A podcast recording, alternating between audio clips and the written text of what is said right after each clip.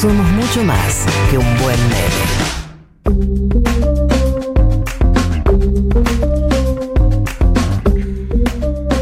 Bueno, eh, nos vamos a situar el 17 de noviembre de 2010. En ese momento hay una reunión de emergencia en la Comisión de Asuntos Constitucionales de la Cámara de Diputados y Diputadas de la Nación que preside Graciela Camaño. La reunión se da a partir de denuncias por supuestas irregularidades du- durante la sesión de la semana previa a esa, eh, que estaban debatiendo el presupuesto del 2011. Estaba muy picante la reunión, todo, calor, noviembre, y el diputado kirchnerista Carlos Kunkel, muy famoso y muy histórico por picantear y por chicanear de manera muy grosera eh, a sus compañeros eh, diputados, le dice a Graciela Camaño, presidenta de la comisión, que él empezaba a sentir que esto iba a ser eh, un 2003 eh, catamarqueño y que se iban a quemar las urnas como hacían ellos. Con esto hacía referencia a un, comillas, incidente que protagonizó Luis Barrio Nuevo, que es además el esposo de Graciela Camaño, el 2 de marzo de 2003, porque le habían inhabilitado la candidatura y literalmente se quemaron urnas en la provincia de Catamarca. Graciela Camaño se para de su silla, camina entre asesores, diputados y periodistas y se hace al frente de Kunkel y le dice, a mí no me grites, energúmeno.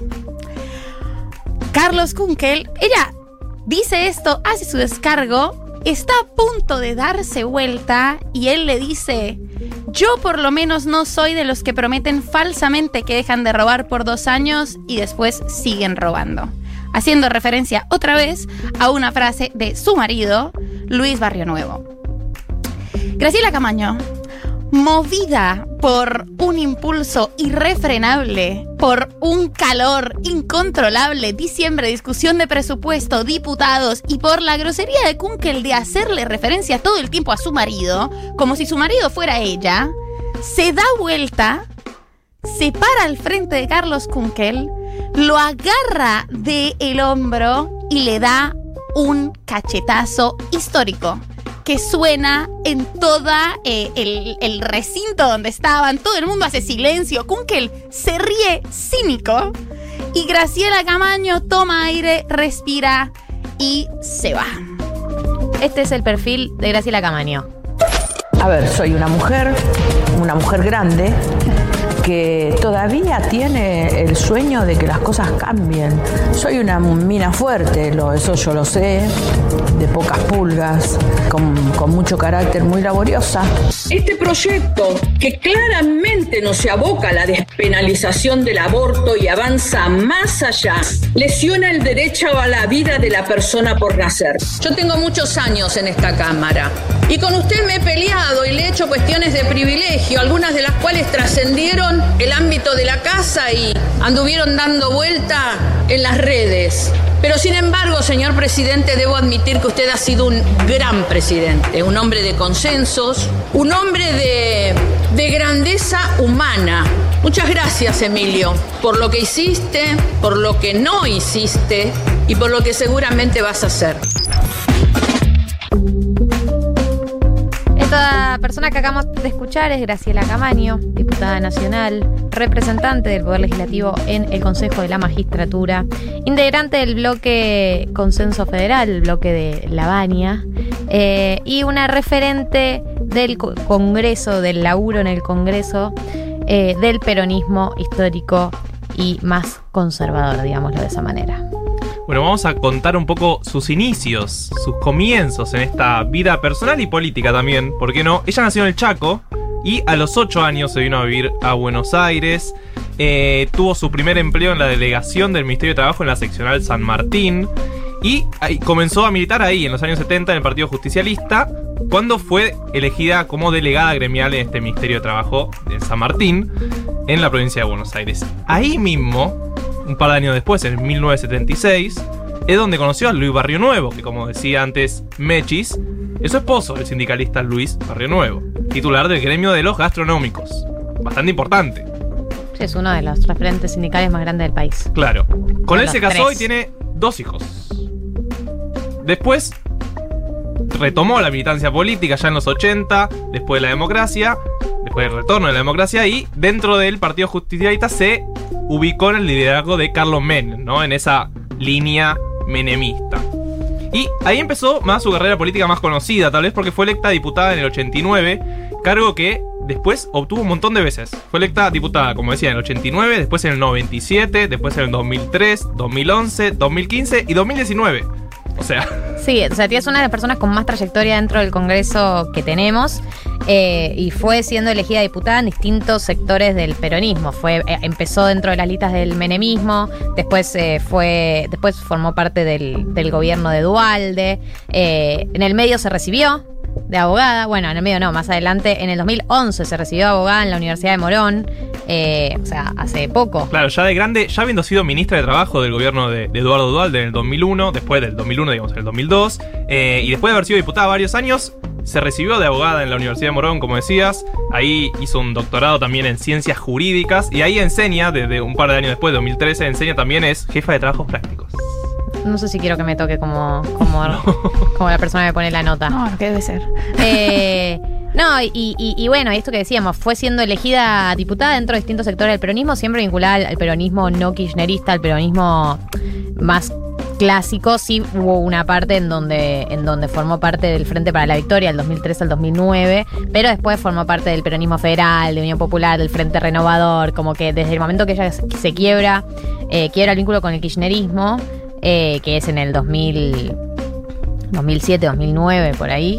eh, nunca más volvió a formar parte de un espacio que incluyera el kirchnerismo. Y tengo entendido que ella tiene diferencias principalmente con Cristina Kirchner y con todo lo que involucre al sector vinculado a Cristina Kirchner. Sí, bueno, en los últimos años formó parte del Frente Renovador eh, de, de Sergio Massa, Sergio Tomás Massa.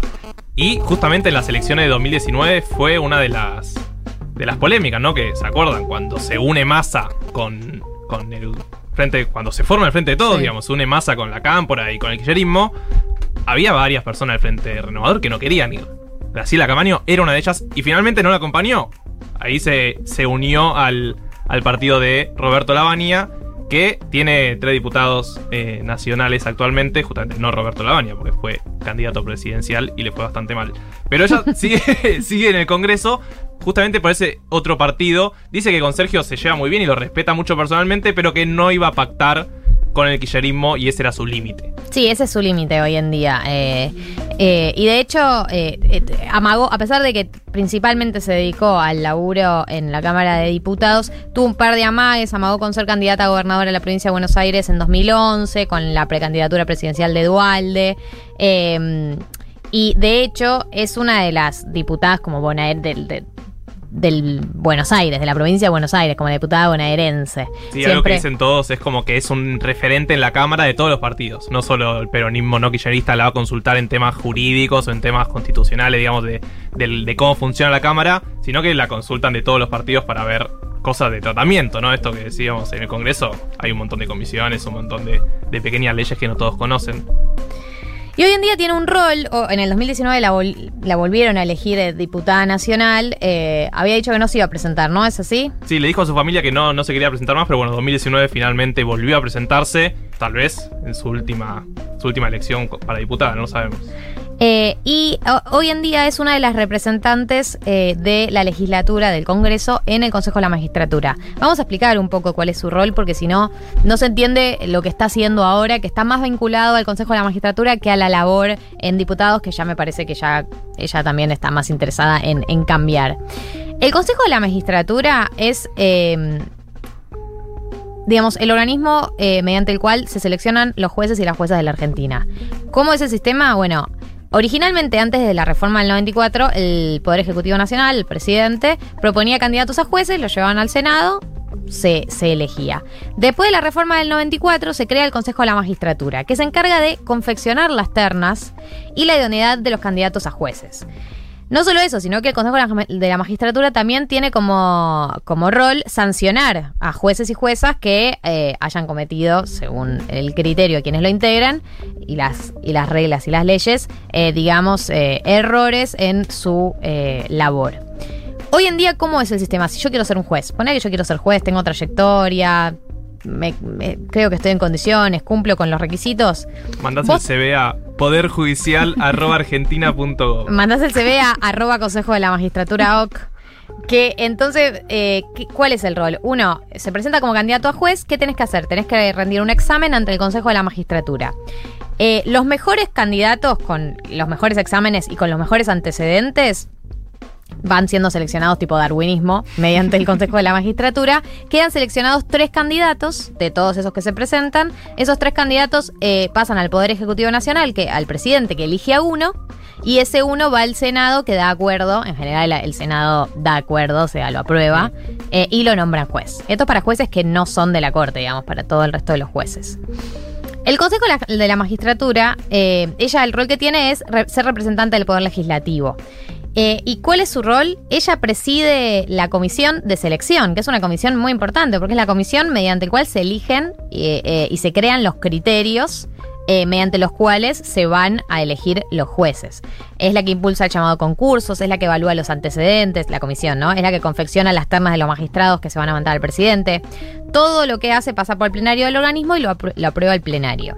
Entonces, como ella preside esta comisión, que es la comisión de selección de jueces de la nación, tiene mucho poder eh, y tiene un rol que, eh, tiene que, que tiene una persona que, que tiene que tener una contundencia y una solidez.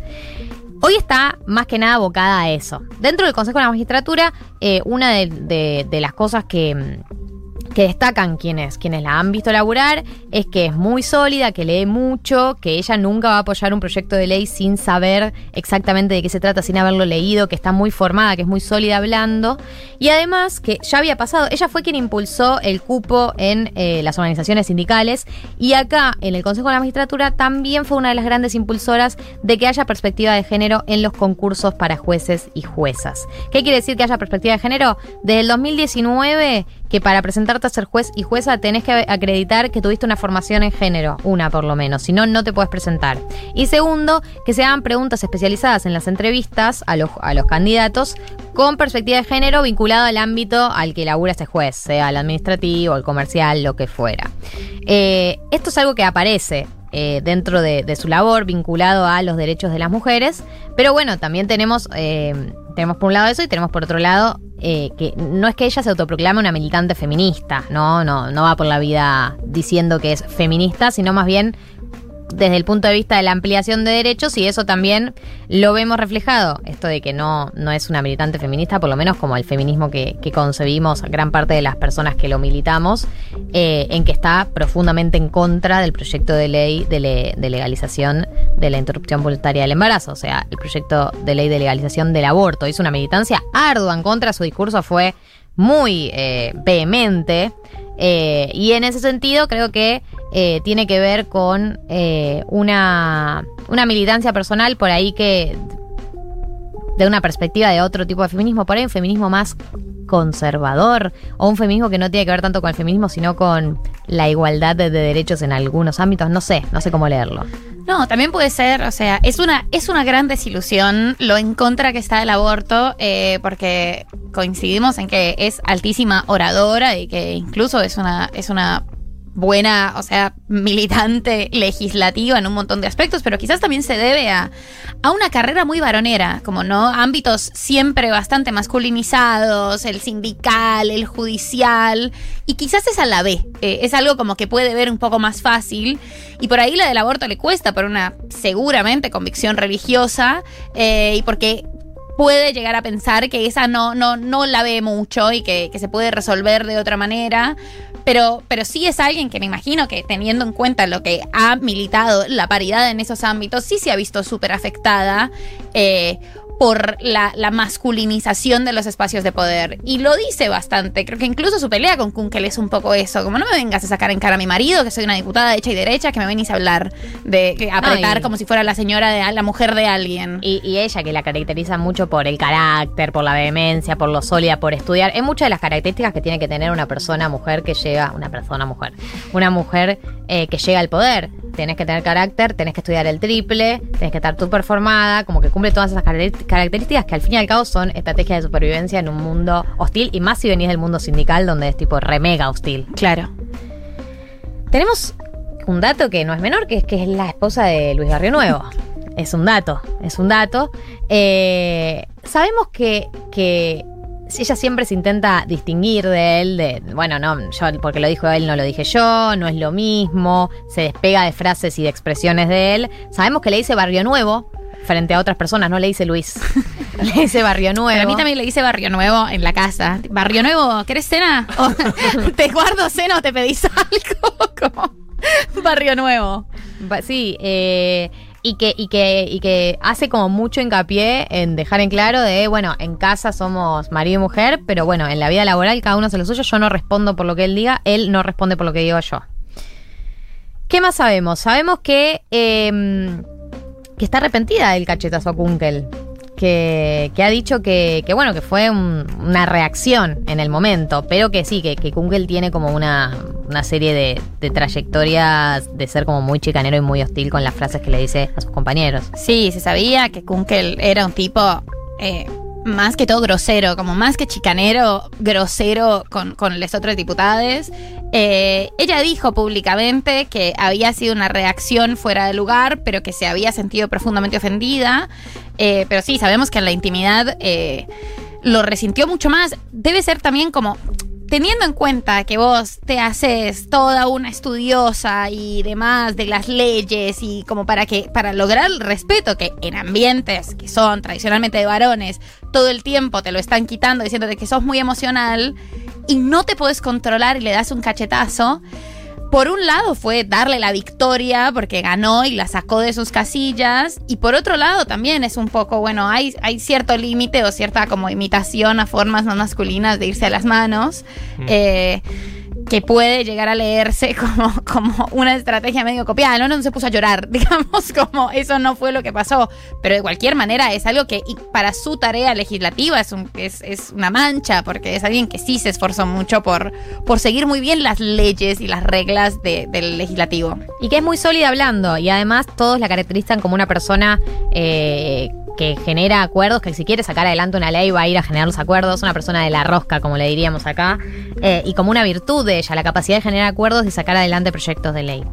Eh, sabemos que tiene una hija bióloga que vive en el sur y le gusta irse al sur, a estar en el verde, desconectar. Y que la hija bióloga la impulsó mucho a meterse ahora en temas ambientales, así que está incursionando un poco en esas temáticas. Apareció un poco el tema en el Consejo de la Magistratura también, como despapelizar, cosas así.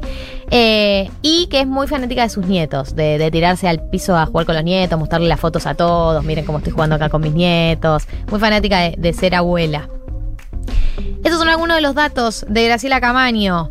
Eh, si la tuviese que resumir, es persona vehemente, persona con trayectoria, persona sólida, una persona que ha luchado por los derechos, que forma parte de un peronismo clásico y conservador no kirchnerista, y que hemos tenido desde este sector una desilusión muy grande con respecto a su postura sobre el aborto y la vehemencia con la que la defendió. Sí, me, me lastimó. Tengo la ilusión de que no ahora, pero quizás en un tiempito pueda. No, tocó, no le tocó a Graciela formar parte de esa generación. No, me le duele. tocó. Pero sí. Graciela Camaño en 1990.